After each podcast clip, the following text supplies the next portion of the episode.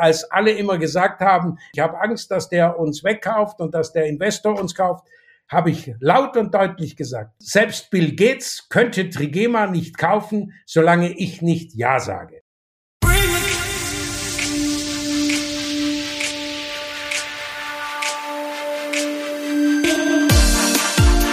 Das ist ein echter Grupp, ein typischer Satz aus dem Munde von Wolfgang Grupp. Er gehört zu den großen deutschen Unternehmern unserer Branche. Der Inhaber und alleinige Geschäftsführer von Trigema feierte Anfang April seinen 79. Geburtstag. Er bereitet derzeit seine Nachfolge vor und wir haben ihn im April, als die Geschäfte noch geschlossen waren, gesprochen. Kürzlich ist ihm bei Durchsicht seiner Fotosammlung ein SAZ-Artikel aufgefallen, der 35 Jahre alt ist und auch heute noch aktueller denn je. Es geht um D2C, Direktverkauf und was der Handel davon hält. Diesen Artikel können Sie auf sazsport.de nachlesen. Wir haben uns mit dem schwäbischen Textilmillionär aus Burladingen unterhalten über den Fachhandel, Corona und die Zukunft seines über 100-jährigen und erfolgreichen Unternehmens. Grupp erklärt, warum bei ihm alle Händler gleich behandelt werden, warum der Handel keine große Marke macht und warum er auch die Kaufhauskönige, Supermärkte sowie Discounter beliefert hat. Krupp spricht auch über die Gründe, warum er als Hersteller ebenso zu einem Händler geworden ist. Viel Spaß beim neuesten Podcast von SAZ Sport.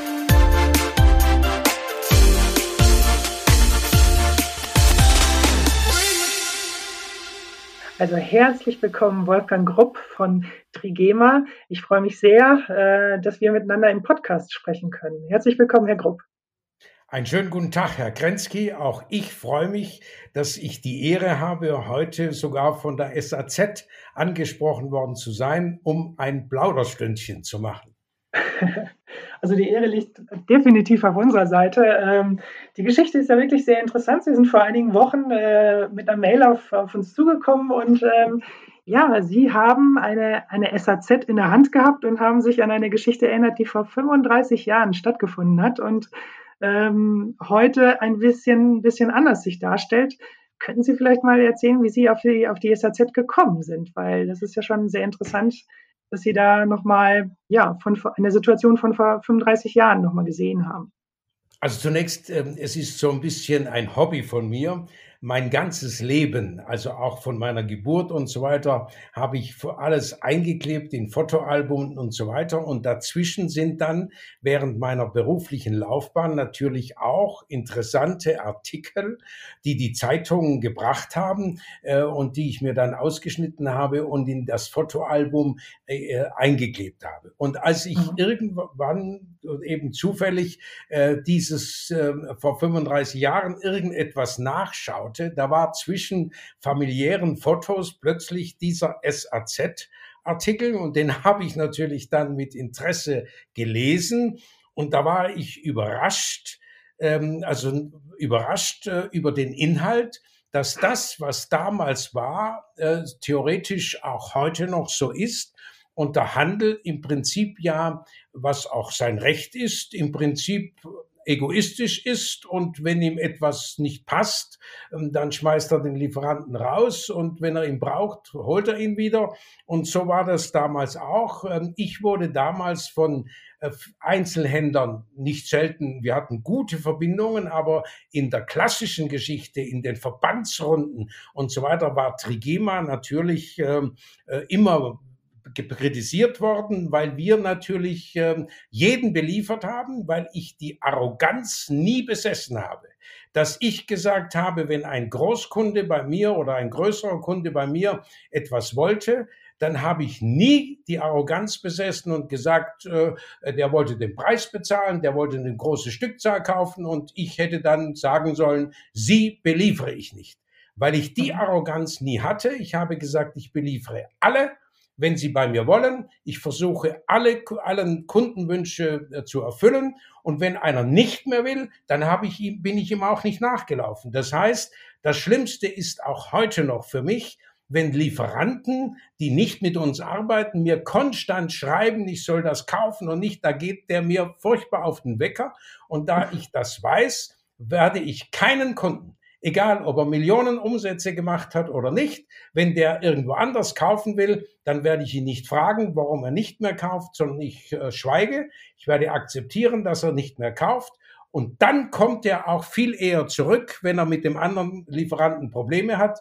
Wenn er aber mit dem anderen Lieferanten, der billiger ist, wesentlich äh, zufrieden ist, dann kann ich ihm schreiben, was ich will und ihn fragen, was ich will, da kommt er nicht zurück. Und das habe ich immer so gehalten.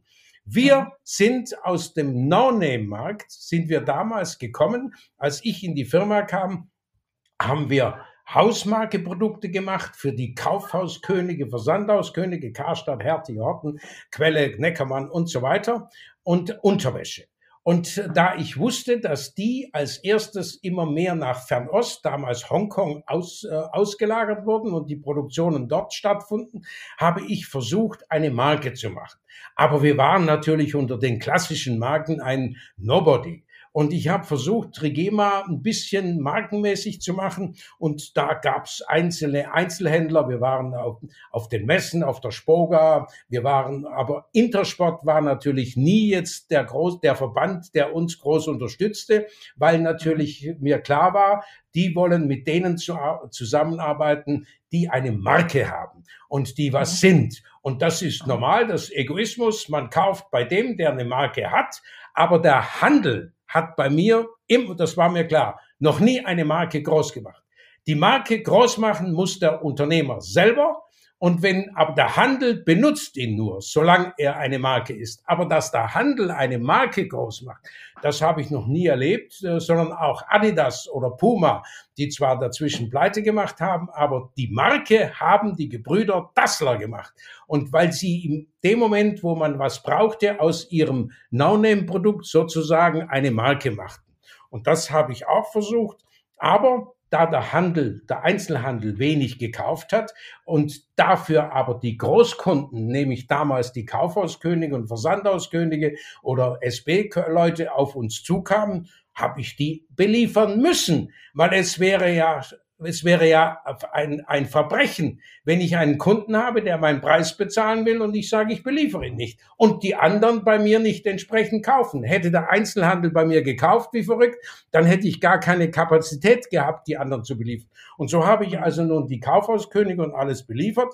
Und dann habe ich ein Testgeschäft aufgemacht in Missen das, was Sie beschrieben haben, genau. weil ich dort eine, eine äh, der, der größte Jagdpächter war. Ich habe dort dann auch mein Jagdhaus gebaut und äh, habe dort heute eine Eigenjagd mit 400 Hektar. Und ja, und da war ich mit der Gemeinde top verbunden und die wollten immer Trigema kaufen. Und da musste ich immer ein Päckchen mitbringen. Natürlich haben die bei mir, ich will ja an denen nicht äh, Aufschlag nehmen oder sonst was, haben die bei mir den Fabrikpreis wie meine Mitarbeiter bekommen. Und das wurde immer mehr und dann habe ich ein 30 Quadratmeter Lädchen, ein, äh, ein äh, 70 Quadratmeter Lädchen eingerichtet und habe 30 Stunden in der Woche aufgehabt. Und das wurde immer beliebter und, ähm, und heute ist es ja, dann wurde es ja später erweitert auf 400 Quadratmeter oder, und, ähm, und das war dieser Verkauf. Und dann schrieb plötzlich die SAZ, über diesen Verkauf äh, in dieser Form, dass wir einen Direktverkauf hätten und das wurde kritisiert und so weiter. Es gab aber theoretisch keine Berechtigung, weil ich hätte ja, ich hätte, ich hätte ja dem Handel gerne geliefert, aber die SAZ-Mitglieder oder die, die praktisch die Sportfachhändler haben bei uns ja teilweise gekauft und die haben auch weitergekauft, aber die Mehrheit hat nicht gekauft. Und mhm. so kam das dann und ich sag mal, und ich habe ein Leben lang alle beliefert, die bei mir kaufen wollten. Und ich habe auch mal, ich habe mit der Metro mal 12 Millionen Jahresumsatz gemacht. Ich habe mit Aldi äh, Süd und Nord mal 36 Millionen gemacht. Wir haben immer ein bestes Verhältnis gehabt und wir haben top geliefert, solange sie kaufen wollten. Und wenn sie nicht mehr kaufen wollten, dann haben wir uns fair verabschiedet und ich hatte Verständnis, dass jetzt eine andere Situation ist, auch bei Aldi mit 36 Millionen. Das wusste ich, der wollte von mir Eigenmarke Und das hätte ich auch gemacht, aber da wollte er den halben Preis und da habe ich gesagt, das ist nicht machbar. Das kann mein Kollege in China besser. Und äh, dann habe ich gesagt, dann müssen wir uns trennen. Und dann wusste ich, dass ich diese 36 äh, Millionen innerhalb von zwölf Monaten ähm, oder neun Monaten, ich hatte noch Aufträge, Aktionsaufträge für neun Monate, verliere. Und dann habe ich gesagt, das muss ich erkennen, dass in einer bedarfsgedeckten Wirtschaft, wir hatten ja nach dem Krieg eine, ein, das Wirtschaftswunder, das war Bedarfsdeckung. Und dann hatten wir plötzlich die, den Bedarf gedeckt und dann war Bedarfsweckung angesagt. Und wenn Bedarfsweckung ist, dann muss auch ein Produzent äh, in einer bedarfsgedeckten Wirtschaft auch ein Teil der Handelsfunktion in eigene Hände übernehmen, um nicht am Schluss von, von dem letzten, der noch übrig geblieben ist, abhängig zu werden. Und nachdem dann auch immer die äh, Großkunden schwächer wurden, weil sie ins, im Ausland kauften oder am Schluss selber Probleme hatten, ich meine, vor 30 Jahren, damals hätte, hätten sie mir ja äh, nicht geglaubt, wenn ich ihnen gesagt hätte, dass ein Karstadt pleite macht, ein Kaufhof pleite macht.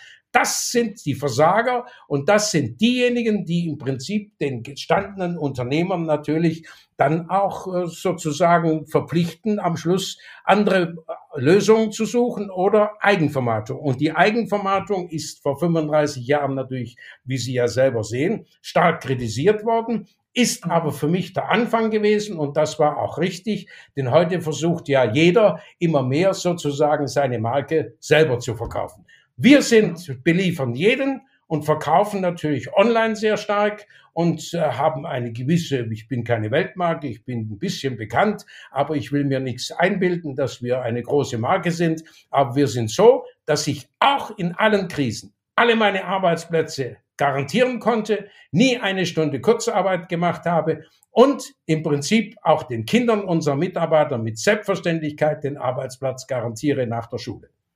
Mhm. Eine Frage, zehn Minuten. Und Sie haben die ganze Geschichte schon äh, erzählt. Herr Grupp, das war sehr ausführlich. Wir können auf einige Punkte eingehen. Ich finde das mit, den, mit der Geschichte, mit dem Artikel ähm, interessant, weil Sie ja da eben die Testgeschäfte aufgemacht haben. Die SAZ hat sehr scharf reagiert. Äh, damals muss man sagen, war sie noch deutlich schärfer als heute, würde ich sagen, wenn man, wenn man sich das äh, durchliest.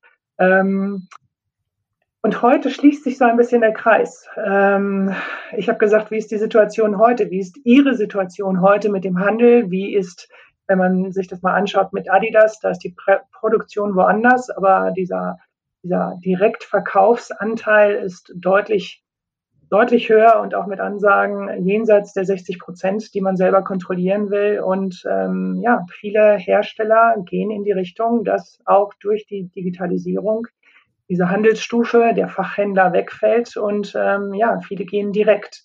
Die haben das jetzt vor 35 Jahren gemacht, um ihren Standort in Deutschland, wie Sie sagen, zu sichern. Ähm, was würden Sie sagen, wie ist aktuell der Status? Was hat Corona in diesem, in diesem Punkt bewirkt und wie sehen Sie oder wie, wie stehen Sie aktuell in Bezug mit dem, mit dem Fachhandel ähm, eigentlich da? Also wie viel Ihrer Produktion geht noch in Richtung Fachhandel, Sporthandel?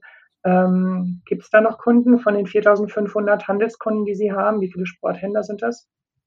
Ja gut, also da, das ist natürlich nicht sehr groß, aber der Sportfachhandel, der klassische Fachhandel, wie ein Sportcheck und so weiter und der Sportschuster, das waren mal früher irgendwann Kunden, aber sie haben uns immer sehr stiefmütterlich behandelt und nur gekauft, wenn sie, weil wir immer sehr schnell waren in der Lieferung, wenn man uns dringend brauchte. Aber ich hm. war nicht die Marke, die sie an für sich wollten. Trigema war immer eine Marke, die ganz unten angesiedelt wurde, weil sie nicht die Imagemarke, nicht die Weltmarke haben. Erst natürlich auch ein Sportcheck hat ja pleite gemacht. Das muss man nochmal klar sehen. Ich sag mal, ich äh, bin, habe das natürlich alles sehr schön verfolgt. Ich sag mal, die, die die meisten Sprüche gemacht haben, äh, die haben als erster dann im Prinzip versagt. Wir äh, ist so, dass wir heute Einzelhändler haben. Aber ich sag mal, wir beliefern jeden und wir gehen auch nicht hin und sagen, hat der vorher schon gekauft oder nicht? Wer bei uns anruft, bestellt, kriegt Ware. Wir brauchen keine Vororder, nichts. Der kann natürlich heute sagen, haben Sie eine Herbstkollektion? Dann sage ich, die haben wir, aber die gibt's offiziell noch gar nicht, weil ich Vororder schon lange äh, ad acta gelegt habe, weil ich gesagt habe, der Kunde soll nicht auf Risiko kaufen, der soll das kaufen, was er braucht. Und wenn es im September schneit, dann kann er Rollkragen kaufen und wenn es im September äh, heiße Sonne ist, dann kann er T-Shirt kaufen. Wir liefern das, damit der Kunde zufrieden ist. Also wir sind Diener unserer Kunden. Und ob der einmal kauft oder zehnmal kauft, er ist immer als Kunde gerne bei uns gesehen. Und der Handel ist heute bei uns natürlich äh, wesentlich schwächer.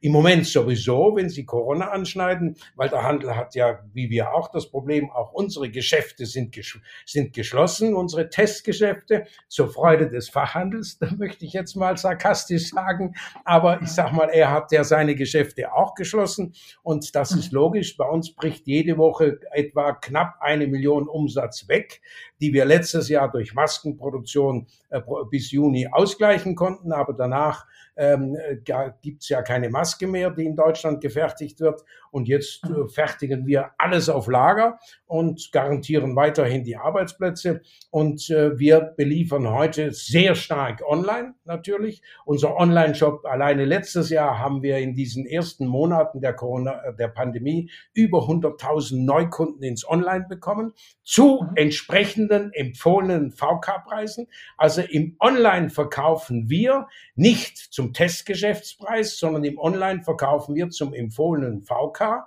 äh, so wie der Handel auch verkaufen würde, wenn er bei uns kauft.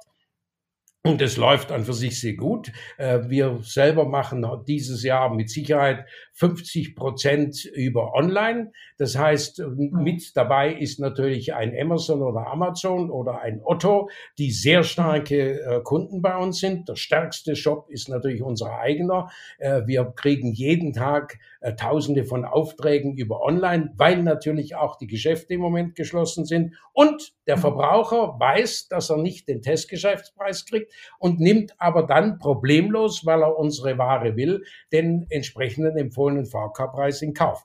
Und Interesse, interessant ist, dass wir uns gefreut haben, nachdem auch äh, eine Einzelhandel, ein, ein Vertreterstab, äh, der im Prinzip äh, Top-Einzelhändler, vor allem im Norden und in Nordrhein-Westfalen vertritt, ähm, in erster Linie Herren, Herrengeschäfte, die im Prinzip die Marke Trigema scheinbar in, ins Gespräch brachten und der uns jetzt in einzelne Einzelhandelsgeschäfte wieder gebracht hat. Ne, und das finde ich also sehr positiv oder finde ich sehr, äh, bin ich sehr stolz, äh, dass man also auch mit Trigema zusammenarbeitet, auch wenn man meint, wir seien sozusagen der Lieferant, der an alle liefert. Es spielt keine Rolle ob ich einem Aldi mal eine Aktion gemacht habe oder der Metro oder ansonsten einen liefere. Wenn unsere Ware läuft, dann läuft sie auch beim Facheinzelhandel. Das sehen wir auch. Die läuft bei uns im Online und läuft bei uns, wenn die Testgeschäfte aus sind, im Testgeschäft. Also das spielt keine Rolle. Aber wir müssen alle beliefern. Arroganz, einem Kunden Nein zu sagen, gab's nie. Und so haben wir uns über all die Jahre äh, die Arbeitsplätze erhalten und sind mit Stolz sozusagen der Einzige, der in meiner Branche mit 100 Prozent äh, in Deutschland Produktion überlebt hat.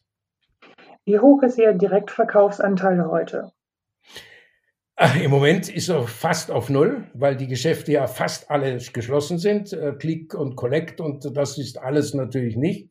Das spielt ja gar keine Rolle, weil die Kunden jetzt nicht 100 Kilometer fahren, um anschließend äh, drei T-Shirt abzuholen. Die wollen probieren, wollen sehen. Also die warten, bis es wieder aufgeht. Und deshalb können Sie heute sagen, dass wir in den Testgeschäften, ja, 10 Prozent vielleicht von 100.000 Euro mache ich vielleicht in der Woche, weil ein paar Geschäfte ja noch offen haben äh, aber ansonsten ist der Testgeschäftsumsatz im Moment äh, fast null.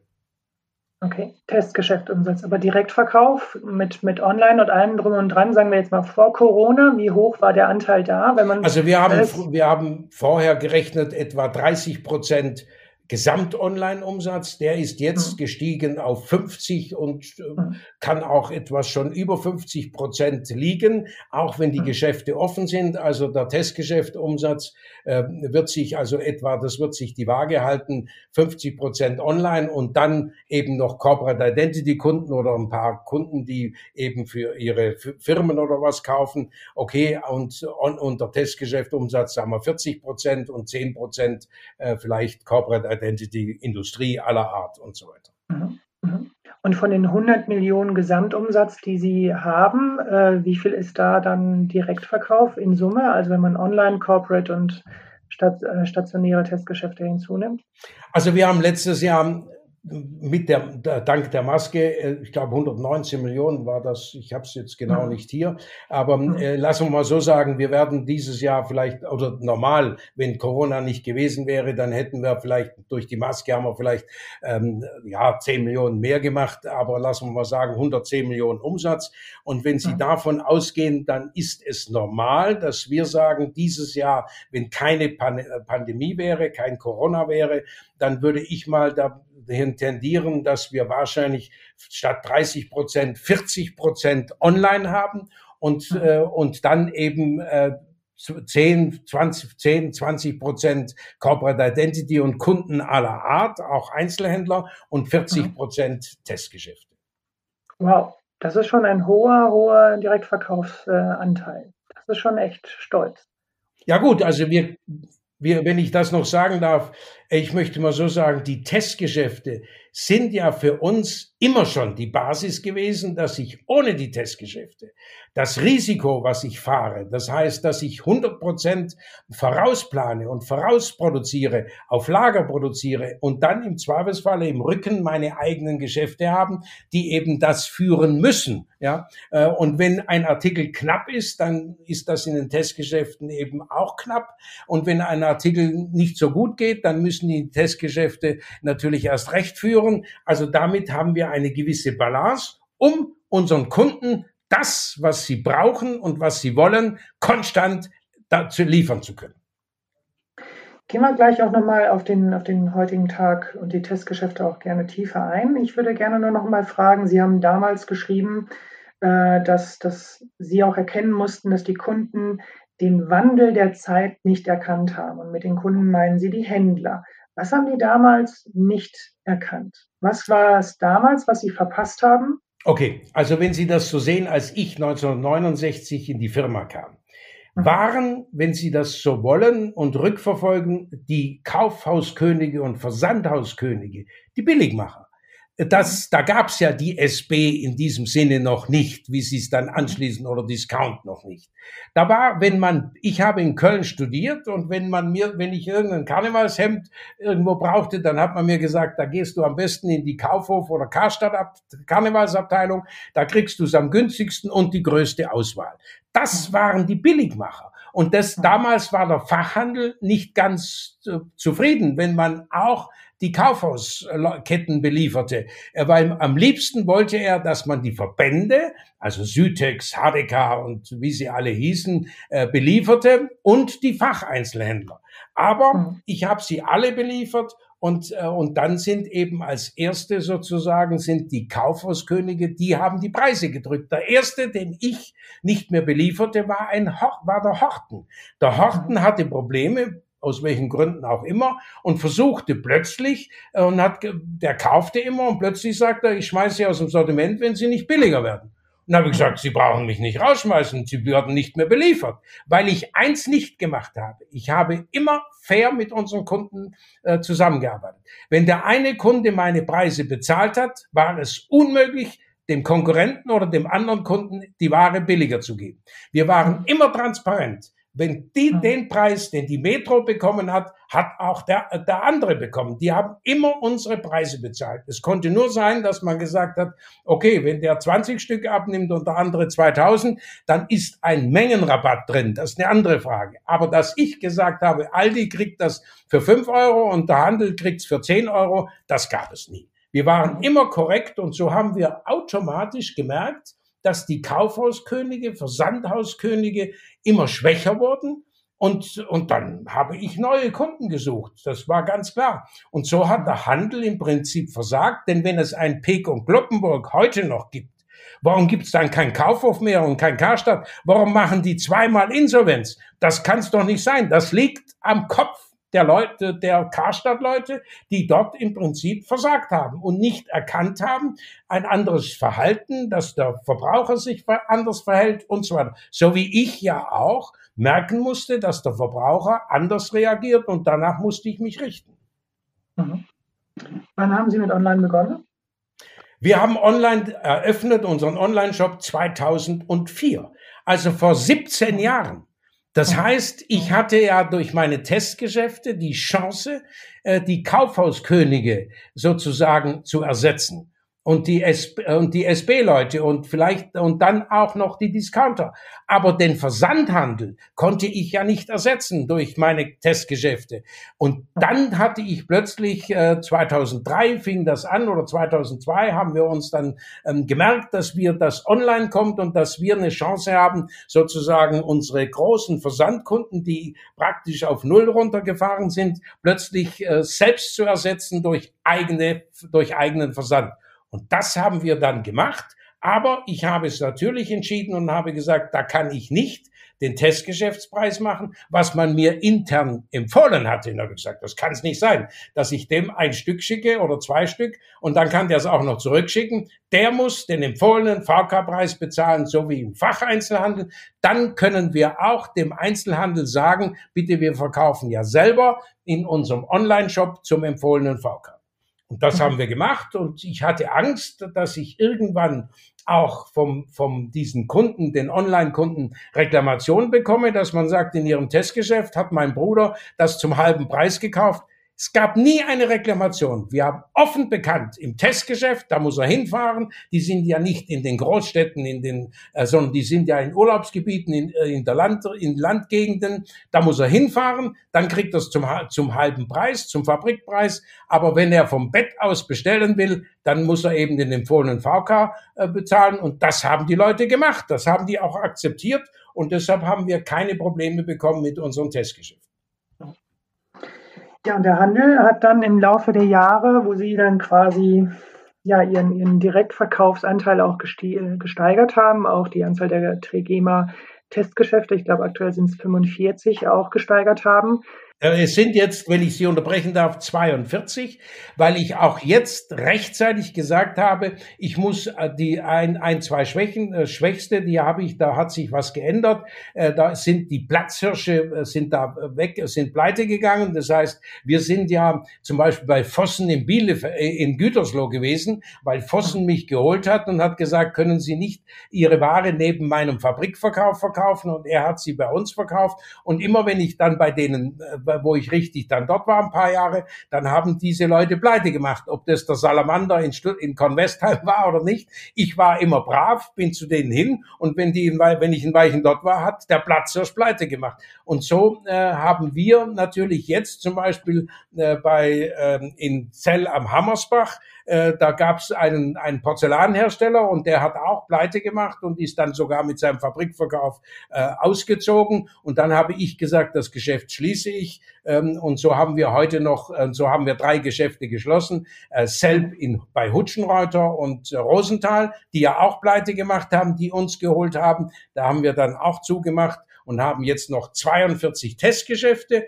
Und ich habe klar gesagt, die Zahl 45 darf nicht überschritten werden, aber ich kann ohne weiteres kann ich ein schwaches auflösen und dafür ein neues irgendwo gute Lage kriegen, wieder neu aufmachen, aber mehr als 45 Geschäfte nicht. Wir haben im Moment 42 äh, und äh, werden vielleicht das ein oder andere wieder aufmachen. Aber wenn der Handel wieder funktioniert und alles, dann werde ich sicher mehr Geschäfte schließen als ich, weil ich bin ein Produzent und kein Händler. Ich musste die, die Handelsaufgabe nur übernehmen, weil meine Kunden im Prinzip versagt haben. Sind alle Türen oder Ihre Türen im Handel dann nach dieser Geschichte bis heute zu? Oder gibt es Händler, die sagen, nee, ich sehe die Marke, ich sehe ähm, Made in Germany, ich sehe die Qualität, ich sehe auch vielleicht das Vereinsgeschäft und ähm, finde, dass Trigema mich da fair und, und, und gut abholt. Und ähm, ja, anders ist es halt vielleicht nicht zu, zu bewerkstelligen. Und mittlerweile haben sie sich vielleicht auch schon durch andere Hersteller, die auch selber verkaufen, daran gewöhnt und akzeptieren auch einen gewissen Anteil. Und äh, gibt es auch Händler, die das vielleicht so sehen und akzeptieren und äh, mit ihnen noch gut handeln. Also wir haben sicherlich äh, diese Meinung, wir wollen Made in Germany, wir wollen Produktionen in Deutschland, wir wollen Qualität. Das ist ja die Basis für den Online-Käufer für uns, also für den Privatkunden oder für den Einzelnen. Selbstverständlich hat sich das auch im Handel herumgesprochen, aber wie gesagt, der Handel ist ja seit der Pandemie jetzt im Prinzip ja nicht im Fokus, weil er ja selber Probleme hat. Das weiß ich ja, dass wir ja auch in unseren Testgeschäften im Moment jetzt nicht äh, den, den Hype haben und so weiter, weil die einmal auf sind, einmal zu sind und im Moment äh, ist es ja ganz gravierend. Die sind ja seit Monaten sozusagen fast geschlossen, wenn ich mal von Click und Collect ähm, oder Click und Meet und solchen Dingen mhm. absehe, was der Verbraucher ja nicht unbedingt äh, bevorzugt. Ähm, mhm. aber ähm, äh, wir sind sicher, äh, dass so wie jetzt auch, äh, wie gesagt, äh, dieser, diese, Vertret diese Vertreterfirma ähm, sozusagen auf uns gekommen ist und entsprechend ähm, gesagt hat, ob man zusammenarbeiten könnte, dass das natürlich vielleicht bei dem klassischen Handel etwas äh, wieder zurückkommt. Ich würde mich freuen und ich bin überhaupt nicht so, dass ich sage, die haben vorher nicht gekauft oder so. Ich freue mich über jeden Kunden und werde den auch versuchen zufriedenzustellen, sofern er uns will und mit uns äh, zufrieden ist, mit unserer Kollektion und alles. Wobei wir natürlich auch nicht selten kritisiert werden, dass wir eine altbackene Kollektion hätten oder das oder jenes. Das stimmt natürlich nicht. Ich bin Egoist und mache alles, was läuft. Aber die verrücktesten äh, Kollektionen zu haben und am Schluss die höchsten Abschriften, Trigema schreibt nie im Jahr auch nur einen Euro ab. Wir produzieren und verkaufen alles Produzierte zum Originalhändler Einkaufspreis. Auch in unseren Testgeschäften gibt es keinen Schlussverkauf. Nichts. Es ist ja auch undiskutabel, dass ich sage, im, im äh, Januar oder Februar kommt die Früh Frühlingskollektion und im, äh, nach Ostern wird schon äh, Sonderpreis gemacht. Das ist ja Betrug am Kunden, der sofort gekauft hat. Und bei mir kauft der Kunde zum gleichen Preis, wie er im Januar kauft, kauft er auch im Juli, August also vor dem, äh, vor dem äh, Herbst sozusagen. Wir produzieren Sommerware jedes Jahr bis Ende äh, Juli, wo dann unsere Betriebsferien anfangen und erst nach den Betriebsferien äh, sozusagen wird die Sommer Sommerware nicht mehr produziert. Und wir verkaufen alles zum regulären Preis, weil im, Früh im Sommer die meisten Leute keine Sommerware mehr haben und da ist bei uns die stärkste Nachfrage nach Sommerartikeln. T-Shirt, Halbarm, Trägershop und so weiter, je nach Wettergeschichten. Und da wir schnell produzieren, sind wir in der Lage, diese Kunden auch entsprechend oder den Bedarf zu decken. Glauben Sie, dass Made in Germany auch in Zeiten von Corona, angenommen, wir würden jetzt über mehrere Jahre damit leben und der stationäre Kauf wäre wie auch immer, unter welchen Bedingungen auch immer, vielleicht können Sie ja sagen, wie Sie sich vorstellen könnten in der Zukunft. Ähm, ja, ist Made in Germany auch mit Corona machbar, nach vorne hin in Zukunft? Also Made in Germany ist sicherlich machbar. Ähm, nur natürlich, wenn Sie mich so fragen, ich meine, äh, damit habe ich mich nicht beschäftigt. Das Corona bleiben wird, sondern für mich muss Corona irgendwann wieder verschwinden. Das Leben muss normal werden, weil ich könnte damit natürlich auch nicht ewig leben in dieser Größenordnung. Weil wenn mir 40 Prozent oder bis zu 50 Prozent des Umsatzes wegbrechen, und ich habe auch die Industriekunden nicht, weil die keine Veranstaltungen und nichts machen. Äh, dann kann ich eine gewisse Zeit auf Lager produzieren, aber ich kann natürlich nicht sagen, die nächsten zehn Jahre produziere ich nur auf Lager. Das wird nicht funktionieren. Also deshalb sage ich, mit Corona, äh, wenn das bleibt, dann wird es für alle, ob Handel oder Trigem oder Produzent, wird es für alle natürlich eine schwierige Situation sein. Aber ich bin sicher, dass wir dieses Problem meistern werden, wenn wir das kurzfristig jetzt noch machen, was verlangt wird. Und dann bin ich sicher, dass wir wieder so langsam ins normale Leben übergehen können, weil ja dann auch äh, der Prozentsatz der Geimpften immer weiter voranschreitet. Können Sie die Verfassungsklage verstehen, die die Händlergruppen, Händler helfen Händlern und ähm, Leben gehört ins Zentrum ähm, ja, ähm, also, angestoßen haben? Äh, ich kann das voll verstehen. Äh, ich möchte aber nicht äh, Kritik üben, weil ich das nicht mein Metier und ich sage ganz offen, ich möchte nicht in der Haut der Politiker stecken, äh, die konstant entscheiden müssen und entscheiden sie so, werden sie kritisiert und entscheiden sie anders, werden sie auch kritisiert.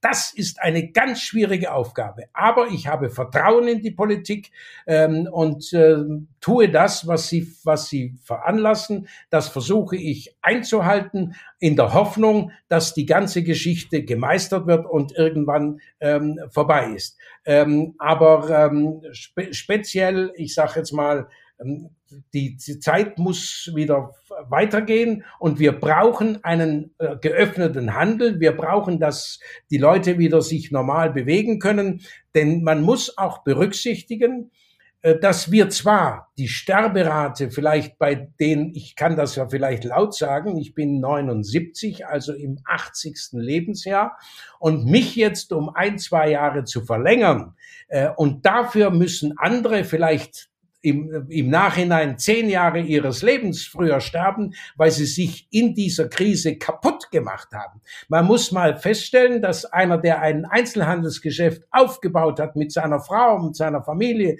toll gemacht, sich freut, dem im Moment sozusagen alles wegbricht und der praktisch zerstört wird. Das muss er seelisch verkraften und ob er das alles verkraften kann, das ist natürlich die Frage. Und das, der wird nicht sofort sterben, aber vielleicht werden dem zehn Jahre seines Lebens dann am Schluss genommen. Und das muss man natürlich auch berücksichtigen. Deshalb sage ich, wir brauchen eine gewisse Disziplin, wir brauchen eine gewisse Einschränkung kurzfristig, aber dann brauchen wir das gesellschaftliche Leben. Und deshalb bin ich der Meinung, wir sollten jetzt alles tun, um den Impffortschritt weiterzumachen. Wir sollten kurzfristig auch die Beschränkungen einhalten, damit wir die Pandemie in Grenzen halten. Aber irgendwann muss es wieder normal werden. Ansonsten sehe ich äh, generell das Zusammenleben in unserem Heimatland und in Europa generell sehe ich stark gefährdet.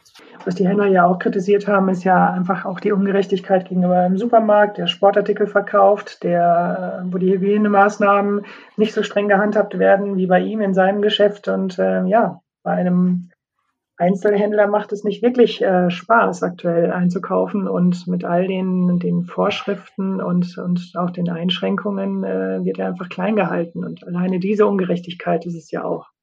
Also ich habe das nicht kritisiert, aber es ist ja öffentlich zu Recht kritisiert worden, dass man sagt, okay, der Supermarkt, äh, der darf nun selbstverständlich Lebensmittel verkaufen und verkauft nebenher auch Textilien. Das könnte ich natürlich kritisieren, aber es wäre sicher schwierig, das alles zu trennen und zuzumachen und so weiter. Ich habe für alles Verständnis, ob es für mich gerecht ist oder nicht oder ob es mir angenehm ist oder nicht. Darüber will ich gar nicht klagen oder schreiben. Äh, nur ich sage ich, wenn es uns hilft, äh, dass wir die Pandemie schneller überwinden, bin ich auch, ähm, wenn ich benachteiligt bin, mit dem zufrieden, kurzfristig, aber langfristig müssen wir schauen, dass wir vorwärts kommen und die, die Pandemie in den Griff bekommen.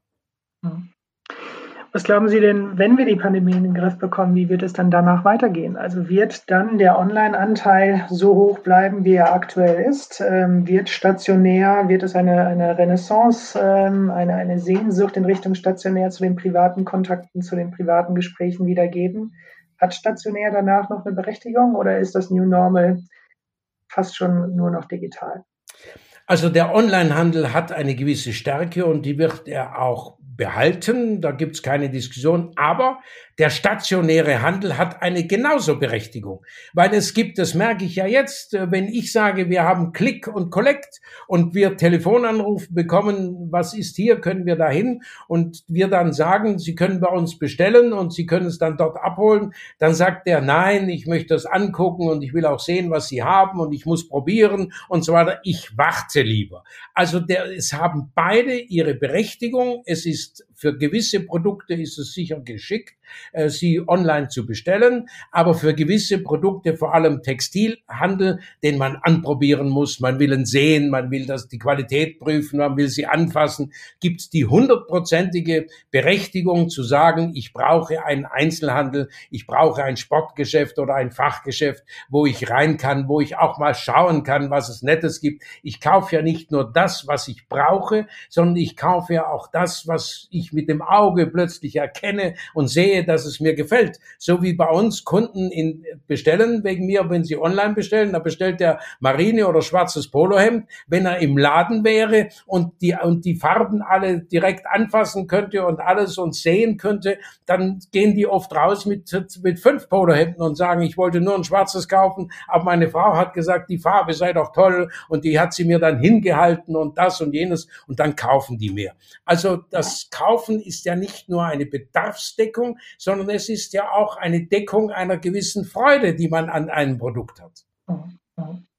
Und das ist online weniger der Fall, sondern online ist es praktisch, wenn ich weiß, ich brauche das und das ist immer das Gleiche, okay, das ja. Aber alles, was neu ist und was irgendwo äh, gezeigt werden muss oder und mit Größen zusammenhängt ähm, und Schnitte sind, das ist natürlich immer mit dem Fachhandel immer verbunden und wird auch verbunden bleiben. Was ist Ihr Rat aus Herstellersicht in Richtung Fachhandel? Was ist für Sie der ideale Fachhändler, wo Sie sagen würden, da möchte ich mit meiner Marke rein? Musterbeispiel, der macht es genau richtig. So muss man sich als Händler aufstellen, um überhaupt noch eine Berechtigung zu haben. Also ich kann dazu nicht viel sagen, weil ich, ähm, wir haben ja schon lange, äh, schon 30 Jahre keine Vertreter mehr und nichts. Also mit Ausnahme jetzt, wo die neue, äh, die neue Firma auf uns zugekommen ist. Aber ansonsten haben wir keine eigenen Vertreter, nichts.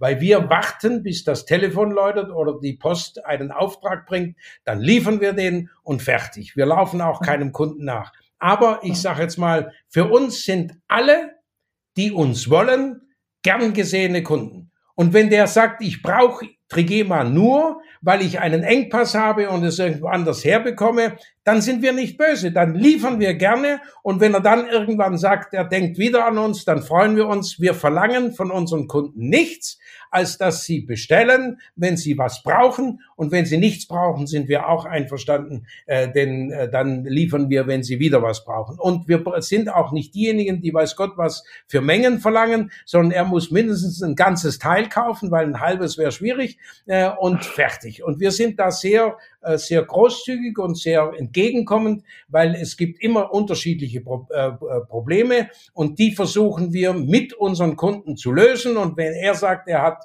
eben schwierige Kunden, die das wollen, dann bestellt er nur das, was er bestellt. Er kann ein Stückweise bestellen, aber das, was er bestellt, muss er behalten. Rücksendungen gibt's bei uns nicht. Äh, da sind wir stur, äh, weil wir sagen, wir liefern Einzelteile, aber zurücknehmen tun wir nichts. Das ist das Einzige, wo wir eine gewisse Bedingung haben. Eigenmarkengeschäft und White-Label-Lösungen bedienen Sie auch? Also kann einer auch unter seinem Logo äh, Ihre Produkte beziehen? Wir haben nie die arrogant besetzen und gesagt, das machen wir nicht. Nur haben wir Bedingungen gemacht. Er konnte jetzt nicht sagen, ich möchte in der Größe 37 Stücke und da möchten wir 300. Er muss, wenn er eine Eigenmarke macht, mindestens 800 oder 1000 Stück in einer Farbe abnehmen mit einem Schlüssel von 100 Stück, weil wir haben gewisse rationelle Fertigung. Wir schneiden entweder 100 pro Größe, also dann 100, 200, 300, 400 und so weiter, sodass wir 1000 Stück in einem Durchgang durchschneiden, vielleicht auch mal 800. Wenn er das einhält, einhält, ist mir das wurscht, ob da seine Marke drin steht oder Trigema. Nur sage ich ganz offen, die wenigsten wollen, es kommt kaum vor, dass eine eine Eigenmarke will. Das gibt's schon mal, aber dann will er irgendwo stehen, made bei Trigema, weil wenn er bei uns kauft und unseren Preis bezahlt, dann will er ja auch demonstrieren, dass es Made in Germany ist und so weiter und will nicht Trigema außer Acht lassen. So ähnlich wie wenn ich sage, ich fahre, ich kaufe einen Mercedes und verlange, dass der Mercedes-Stern abgemontiert wird und alles, was Mercedes erkennbar ist, muss weg. Also wenn ich einen Mercedes fahre darf, dann will ich auch die Marke demonstrieren äh, und fertig. Und so ähnlich ist es bei uns auch. Aber es gibt, kommt ein oder zweimal vielleicht vor im Jahr, dass jemand sagt, er möchte eine Eigenmarke und dann hat er aber irgendwo in der Seite Made by Trigema oder sonst was drin. Aber das gibt es. Mhm. Kommen wir kurz zu Ihrer Familie. Ähm, interessante Konstellation. Sie haben schon selber gesagt, Sie sind 79. Herzlichen Glückwunsch nachträglich. Ich habe gehört, Sie hatten Anfang April äh, Geburtstag. Also Glückwunsch. Sie haben sich ganz, ganz, toll gehalten, vorbildlich. Äh, das ist einfach Wolfgang Grupp und äh, ja, Ihre beiden Kinder, Bonita und ähm, Wolfgang Grupp Junior ähm, stehen quasi an, ähm, das Unternehmen zu übernehmen. Aber es ist eine sehr, sehr interessante Konstellation. Vielleicht können Sie die mal beschreiben, weil beide könnten, aber nur einer darf. Und ähm, warum wollen Sie nur einen an der Spitze haben und wie ist aktuell der Status? Wer ist Ihr Favorite? Ähm, ich habe gelesen, Sie sind derjenige, der dann entscheiden wird, wer das bekommen wird. Und wonach werden Sie entscheiden, wer das dann auch übernehmen wird? Also das ist bei mir eine ganz einfache Geschichte. Ähm, ich habe zwei Kinder und würde nie behaupten, dass das eine Kind es nicht kann oder das andere besser ist oder sonst was. Beide können es. Es ist keine Kunst, Trigema zu führen, wenn man ein bisschen normal bleibt und vor allem vernünftig bleibt und vor allem nicht ewig immer mehr will. Man muss auch mal zufrieden sein mit dem, was man hat. Und deshalb sage ich, beide Kinder können es, ist, ist, könnten es, wenn sie es wollen. Sie sind beide drin. Meine Tochter ist im, sehr stark im Online äh, integriert und im IT und, und betreut unsere Großkunden Otto und Amazon im Online und so weiter. Mein Sohn ist im Verkauf und ist auch in der Digitalisierung. Das ist seine Aufgabe, Produktion und so weiter. Und die machen alles in Ordnung. Und zu sagen als Elternteil, ähm, ich bin angeblich gut, aber meine Kinder können es nicht. Das wäre für mich verwerflich, denn erstens mal müssten sie ja meine Gene haben, wenn ich sie äh, gezeugt habe. Und wenn sie meine Gene nicht haben, dann wäre es ja noch fataler, dann hätte sie ein anderer gezeugt, das Punkt eins. Und zu sagen, ich bin gescheit und meine Kinder sind dumm, die Arroganz hätte ich nicht. Man braucht nicht, weiß Gott, wie übergescheit sein, um eine Firma zu führen. Man muss nur normal sein, auch selber was tun, selber was machen und vor allem seine Gier und sein Größenwahn muss man unter Kontrolle haben. Ein Vorwärtsdrang ist in Ordnung, aber zu weit ist eben schwierig und schlecht. Und deshalb sage ich, meine Kinder haben noch nicht entschieden, wie ihr Lebensweg aussieht. Sie sind noch nicht verheiratet und ledig und haben noch keinen festen Partner, wo ich sage, okay, die werden, äh, der eine zieht nach Amerika oder der andere bleibt in Bollarding, das weiß ich noch nicht. Und je nachdem, wie das zukünftige Leben meiner Kinder aussieht, werde ich entscheiden und sagen, der eine kann die Firma nicht bekommen, weil er ja gar nicht in Bollarding zu Hause sein wird oder der andere kriegt es, weil er hier ist. Das wird sich entscheiden. Und deshalb habe ich auch gesagt, es ist ein, ich habe ein Testament gemacht, wo meine Frau, die habe ich geheiratet und sie ist die Alleinerbin, weil ich aus Steuergründen noch nie eine Entscheidung getroffen habe. Ich habe sie immer aus vernünftigen wirtschaftlichen ähm, Gründen entschieden, aber nicht aus Steuergründen. Und deshalb habe ich gesagt, meine Frau bekommt alles, sie ist die Alleinerbin und wenn sie mich überlebt, was normal ist, sie ist 24 Jahre jünger als ich, und äh, dann muss sie entscheiden, wenn ich es nicht erlebe, wie meine Kinder der Weg weiterführt, welches Kind die Firma kriegt.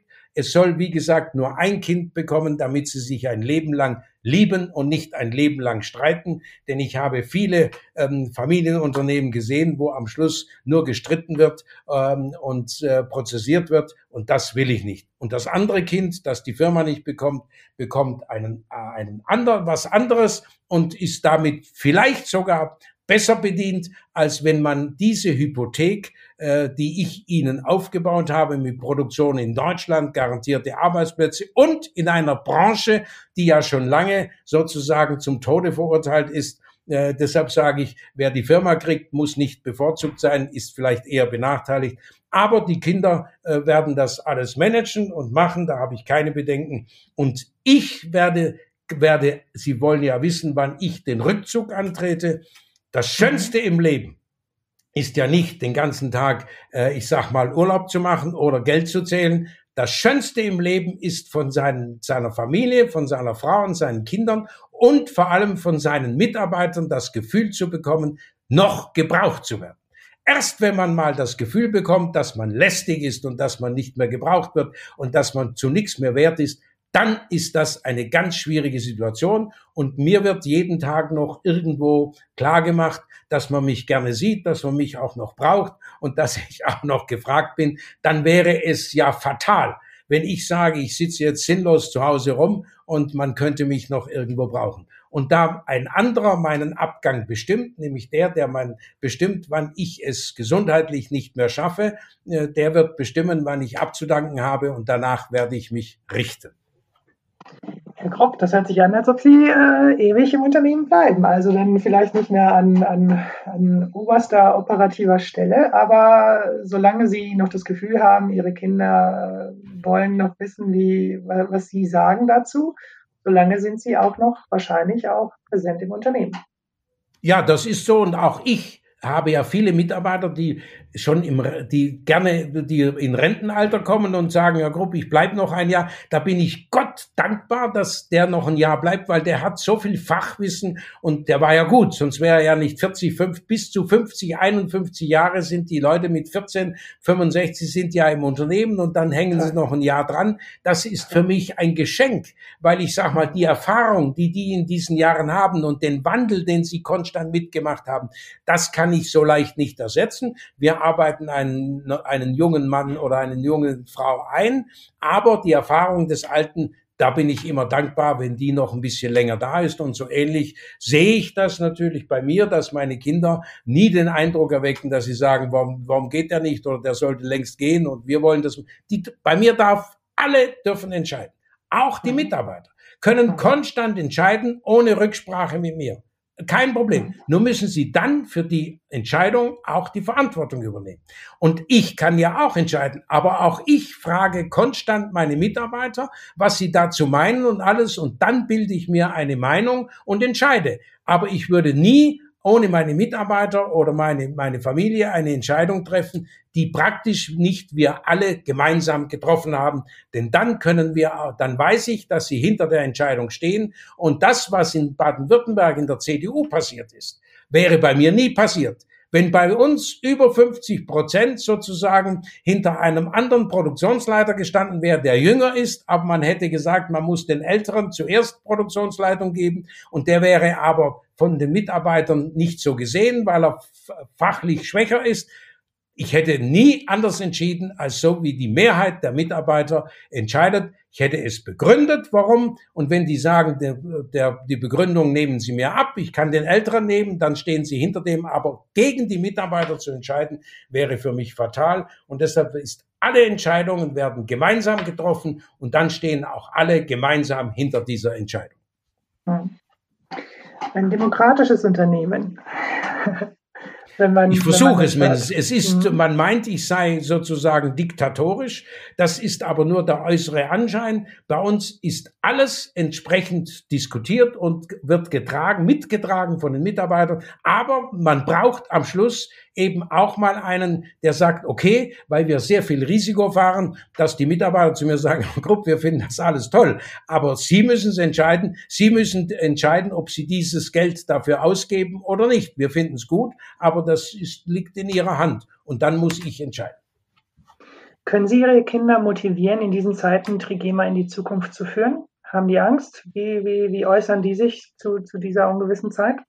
Also meine Kinder würden überhaupt nicht äh, darüber diskutieren, dass sie, weil es jetzt im Moment schwieriger ist, äh, eventuell von dieser Aufgabe Abstand zu nehmen. Nein, die wissen, dass wir immer schon Probleme hatten. Sie müssen sich mal eine New Economy Krise sehen, eine Bankenkrise, wo praktisch die Mitarbeiter entlassen wurden, wo ein Haufen Arbeitslose gab, wo die Leute kein Geld mehr hatten. Und immer wenn die Leute kein Geld haben, bin ich der Erste, der spürt, weil die dann nicht äh, Textilien kaufen, die im Prinzip auch noch teurer sind. Dann kauft man bei der Aktion beim Discounter oder da oder dort also deshalb sage ich, Krisen hatten wir immer und das sind meine Kinder gewohnt. Ich hatte die, also die New Economy Krise war fast schwieriger, denn da gab es ja 10 Prozent oder 20 Prozent, 30 Prozent Arbeitslose und so weiter. Und ein Arbeitsloser kauft natürlich kein Trigema-Produkt, äh, wenn dem sein, sein Job weg ist. Also wir brauchen eine funktionierende Wirtschaft. Wir brauchen Leute, die zufrieden sind. Dann kaufen die auch Made in Germany oder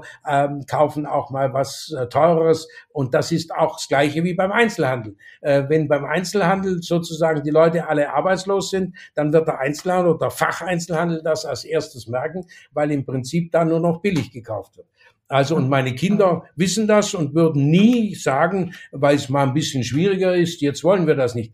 Die stehen dazu, die sind bereit und, aber es wird sich alles entscheiden, wenn der Tag X kommt. Und dann wird man sehen, ob das, was man jetzt so in der, im Vorfeld weiß, äh, sagt, ob das auch alles so sein wird. Ich bin sicher, äh, dass die, meine Kinder, dass ich stolz sein werde, auf meine, sein kann. Aber wie die Wirklichkeit dann ist, das wird man sehen. Ein Verkauf der Firma ist ausgeschlossen? Also einen Verkauf in, zu meiner Zeit, äh, ich sicher nicht ähm, ich sag mal, das würde ich meiner Familie oder meinen Kindern nicht antun.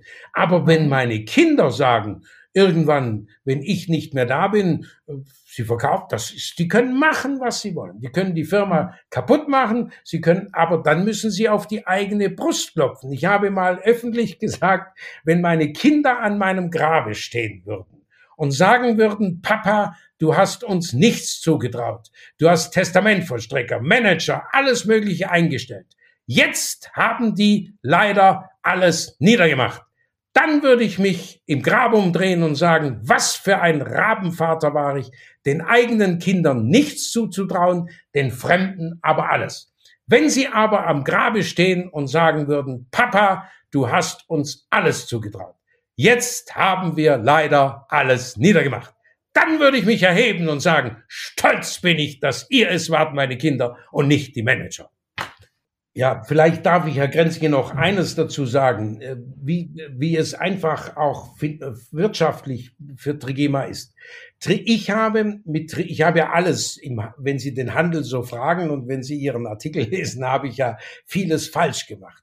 Aber ich bin ins Unternehmen gekommen und habe dank meines Vaters sozusagen, der immer mehr wollte und mit dem, was er hatte, nicht zufrieden war, mehrere Firmen gründete und mein Großvater mütterlicherseits, der die Firma gegründet hat, äh, der kannte keine Bankkredite, der hat 100 Prozent Eigenkapital gehabt. Und da habe ich mich gefragt, was geht natürlich in einem Unternehmer vor, der alles hat und immer noch nicht zufrieden ist, so wie Sie das heute in der Wirtschaft auch überall erleben.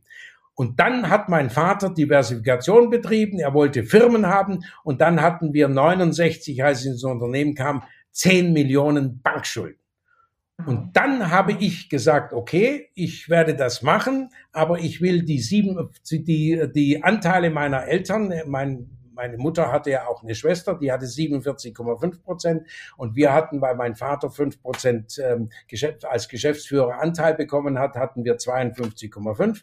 Die Anteile will ich in einer Hand, also selber und meine. Geschwister habe ich entsprechend ausbezahlt dann und später, 15 Jahre später, habe ich den Anteil meiner Tante dann gekauft.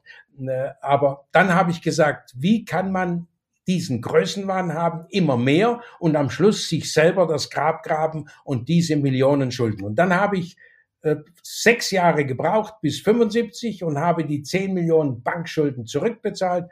Und seit 1975, während aller Krisen, nie mit einer einzigen Bank über einen Kredit gesprochen. Wir haben 100 Prozent Eigenkapital und keinen einzigen Cent Bankkredite.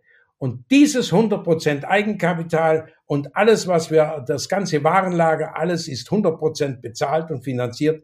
Das ist eine Basis, wo wir eben auch, ob New Economy Krise, ob Bankenkrise oder, oder, oder jetzt die Krisen, ob wir das, dass wir das auch einigermaßen überstehen können. Mhm. Wie voll ist das Lager aktuell? Also erstmal Kompliment dazu, das ist eine Tolle, also gut, das kann ich Leistung.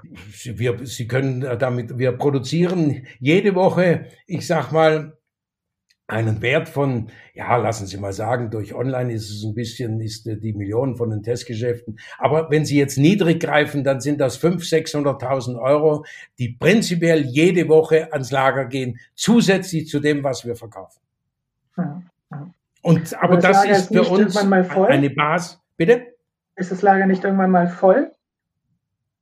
Ja, gut, natürlich ist es irgendwann voll, aber wenn Sie jetzt bei uns sind, dann stehen überall Paletten und äh, die, alles voll. Aber ja, aber ich möchte mal so sagen, wissen Sie, das ist bei uns ja so, dass wir im, ähm, im Januar, Februar ist ja nie das Hauptgeschäft, da produzieren wir auch voll aufs Lager. Das haben wir natürlich dieses Jahr auch gemacht. Das kommt ja jetzt zusätzlich dazu, dass das jetzt dazu kommt. Aber ich sag mal, äh, ich sag mal, ich kann mir nicht, ich erlaube mir nicht, dass ich, wir haben 80 Prozent Fixkosten, meine, meine Löhne sind fix. Ähm, ich sag mal, ähm, ich muss die Maschinen abschreiben. Äh, ich, das Einzige ist der Einkauf von Garn. Wir haben ja eine vierstufige Produktion. Wir haben ja 80 Prozent Wertschöpfung. Und da nutze ich die Fixkosten natürlich. Da will ich dafür etwas am Lager haben, dass ich vielleicht dann später, wenn ich es verkaufe, das Minus, was ich jetzt indirekt habe, weil ich nichts weniger verkaufe, dass ich das wieder aufholen kann. Das, denn das Lager müsste ich jetzt höchstens verzinsen, wenn ich es irgendwann verkaufe zum dem Preis, wie wir immer es, wie wir immer angesetzt haben, äh, dann habe ich ja im Prinzip die Verluste, die ich jetzt habe, kann ich ja dann wieder aufholen. Und diesen Vorwurf würde ich mir nicht geben lassen, dass ich eine Chance hatte, den Verlust aufzuholen, aber durch Kurzarbeit oder sonst was im Prinzip die Chance vertan habe. Mhm. Und was glauben Sie, Sie haben das im Vorgespräch schon mal geäußert, was glauben Sie, was war der Grund, warum ein Adidas und ein Puma im Endeffekt ähm, ja, so eine Entwicklung genommen haben und vielleicht im Vergleich zu Ihnen ähm, ja, ihre, ihr Unternehmen aus der Hand geben mussten, also die Familien dahinter? Ja gut, also ich meine, ich kenne mich da in den Internas nicht so genau aus. Es war für mich natürlich eine Sensation, dass zwei Brüder aus einem Ort Herzogenaurach der weltgrößter Schuhhersteller, äh, äh, Schuhproduzent sind. Also das war schon eine Sensation. Und dann weiß ich ja nur, dass, glaube ich, in Frankreich oder viele, da wurde halt vieles gemacht und Größen waren und das und jenes. Und irgendwann war man gezwungen, sozusagen zu verkaufen. Und dann hat ja ähm, der Franzose das ähm, gekauft und der, der neulich jetzt erst gestorben ist irgendwann, äh, ich sag mal, und dann die erste Konkurs und so weiter es ist einfach schade, äh, dass Leute, ich sag mal, ich werde nie so groß machen, dass ich sage, ich bin gezwungen, einen Investor reinzunehmen.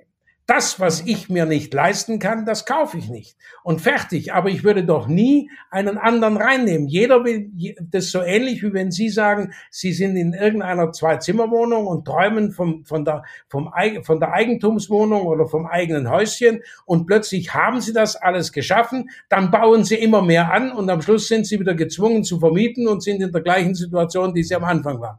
Es wäre für mich undiskutabel. Ich habe mal wörtlich gesagt, als alle immer gesagt haben, ich habe Angst, dass der uns wegkauft und dass der Investor uns kauft, habe ich laut und deutlich gesagt, selbst Bill Gates könnte Trigema nicht kaufen, solange ich nicht Ja sage. Und das ist die Eigenständigkeit und die muss ich bewahren. Und von meiner Firma kann ich problemlos meine Familie ernähren. Und wer damit nicht zufrieden ist, der soll dann irgendwas anderes machen. Aber die Eigenständigkeit, die Zufriedenheit und auch mal mit dem zufrieden sein, was man hat, finde ich ganz, ganz in Ordnung. Ganz, ganz toll. Ich habe meine Überschrift damit für den Podcast. Ja, so. Wenn Bill Gates den ich kaufen kann. Sehr, sehr gut. Gut. Äh, ja, aber ist doch was dran. Ich meine, Herr Grenzki, Sie ja. müssen doch sehen, warum muss jetzt einer immer, immer so viel äh, machen, dass er immer mehr Investoren braucht? Und am Schluss sagt er, wenn der Chinese, ich habe Angst, der kauft äh, die Aktien auf. Verstehen Sie? Man, man muss ja nicht. Es wäre doch toll, wenn Adidas ein bisschen kleiner wäre und Puma und in Herzogenaurach die Familien wären und sagen, wir haben ein tolles, weltbekanntes Unternehmen und das gehört uns. Deswegen ist Unabhängigkeit für mich ganz, ganz viel stärker, eben auch die Stärke, Nein zu sagen. Und so ist ähm, ja, es. Denken Sie, Made in Germany und Nachhaltigkeit lässt sich sehr, sehr gut verbinden, weil viele versuchen eben ihre Produktion vielleicht doch nach Europa oder nach Deutschland zurückzuholen. Viele Marken denken darüber nach. Ist das ein realistisches Bild auch heute noch oder würden Sie sagen, von heute auf könnte man das als eine, eine relativ große Marke, die, sagen wir jetzt mal, einen zweistelligen Millionenumsatz hat, gar nicht mehr realisieren. Also meiner Meinung nach ist das Utopie. Äh, Sie müssen so sehen, Sie müssen einfach mal, da, theoretisch ist das alles machbar, aber in der Realität sieht es ja so aus. Bullerdingen war, hat, gab 26 Textilfabriken. Ähm, alleine mein Großvater waren fünf Geschwister und jeder, jedes Geschwister hatte einen, eine Textilfabrik. Es gab mhm.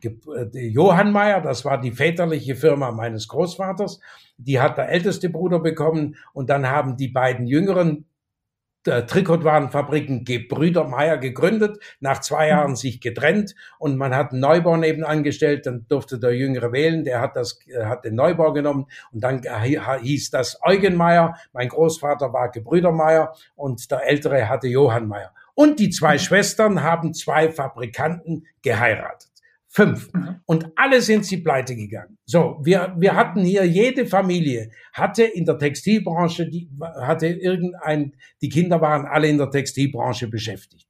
Heute ist es schwierig, theoretisch wieder, wenn ich auch noch auslagere dann gibt's ja keine Näherin mehr. Es ist ja heute sowieso schwierig. Es gibt ja keine Stricker mehr. Es, die, das ganze ja. Know-how ist ja weg. Und wenn ich sage, ich will jetzt wieder zurück, wollen Sie dann, der Sie früher Stricker waren und Ihr Sohn im Prinzip gesagt hat, ja gut, das ist ja sinnlos, ich werde, was weiß ich, ähm, ich werde mich mit, mit Online beschäftigen oder so, der wird doch nicht zurückkommen in die Branche.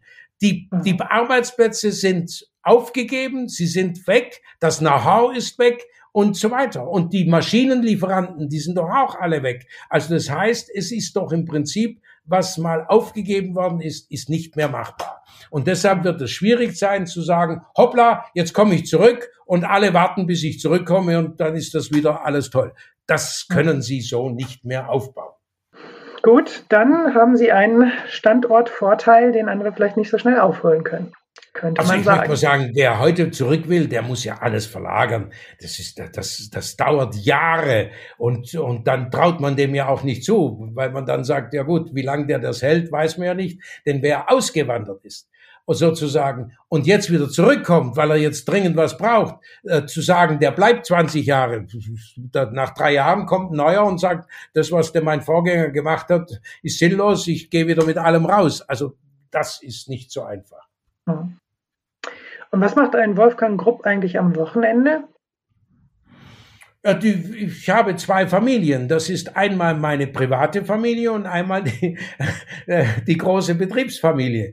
Und ich mhm. bin gedanklich, äh, auch heute bin ich genauso mal bei privat und so bin ich am Wochenende auch gedanklich bei der Firma. Und ich beschäftige mit dem, ich mache die ganzen Dispositionen am Wochenende, Vorausplanung und alles, die im Moment natürlich etwas schwieriger ist, wenn man alles hat und immer weiter ans Lager produzieren soll.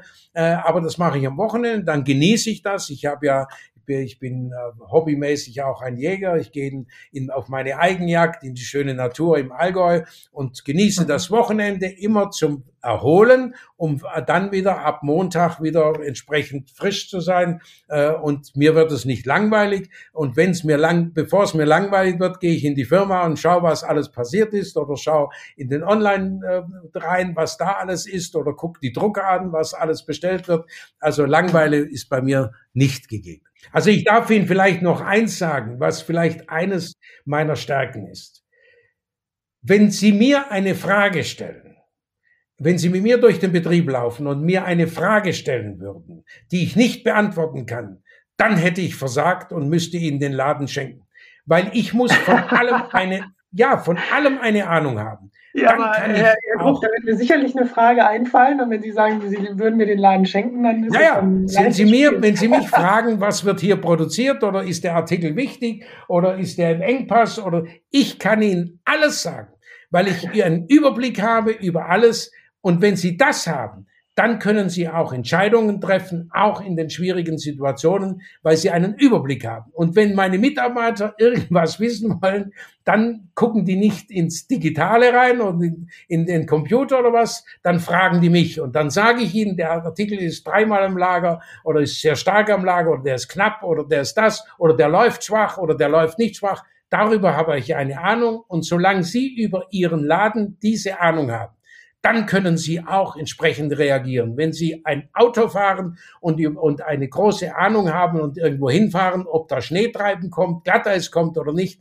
in dem Moment, wo Sie erfahren sind, eine Ahnung haben, dann können Sie auch durch Glatteis sicher durchfahren oder bei Schneesturm oder sonst was. Sie haben immer, äh, Sie sind ge ge gefeitet gegen alles und das ist ganz wichtig. Sie müssen vom eigenen Laden eine Ahnung haben, wie der tickt, wie der läuft und wie der ist.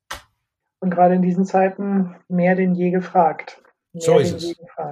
Und auch ihre Mitarbeiter kennen, äh, damit sie wissen, wo haben die ihre Stärken und nicht. Wir bilden ja alle aus. Alle Führungspositionen bei uns sind ehemalige Lehrlinge gewesen. Weil ich sage, da kann ich die Stärken und Schwächen erkennen. Und die sind durch Leistung in die Führungsposition gekommen, weil sie immer eine Stufe höher kamen aus Leistungsgründen aber nicht, dass ich von draußen einen einstelle und sage, der kommt in eine Führungsposition, ähm, da denk, weiß ich ja gar nicht, was der kann. Und wer nach Bollerdingen kommt, in eine Führungsposition, der ist sowieso mit Fragezeichen zu versehen, weil der war ja irgendwo anders in einer Führungsposition. Und wenn ihn die anderen nicht mehr wollen, dann ist die Frage, ob ich ihn brauche. Ja, Mann der Prinzipien. Aber damit auch sehr, sehr gut und weit und erfolgreich äh, gekommen und ähm, ja, schön das zu hören. Schön, ja, erfolgreich ist keine Kunst. Erfolg durchstehen. Und ob ich Erfolg hatte oder nicht, das müssen Sie ja meinem Grab sagen, wenn ich offiziell abgedankt habe. Aber Erfolg haben hatten viele. Ein Neckermann war erfolgreich, wird, ist aber als Versager beerdigt worden. Wissen Sie, Erfolg haben ist keine Kunst. Erfolg durchstehen. Auch ein Schlecker war erfolgreich, ist aber als Versager Heute steht er als Versager da. Das ist ein Problem. Man darf nicht, auch im Erfolg darf man nicht größenwahnsinnig werden und muss auch den Erfolg im Prinzip mit, mit Zügeln, muss man den zähmen, dass man nicht meint, man könnte sich nun alles erlauben. Ja.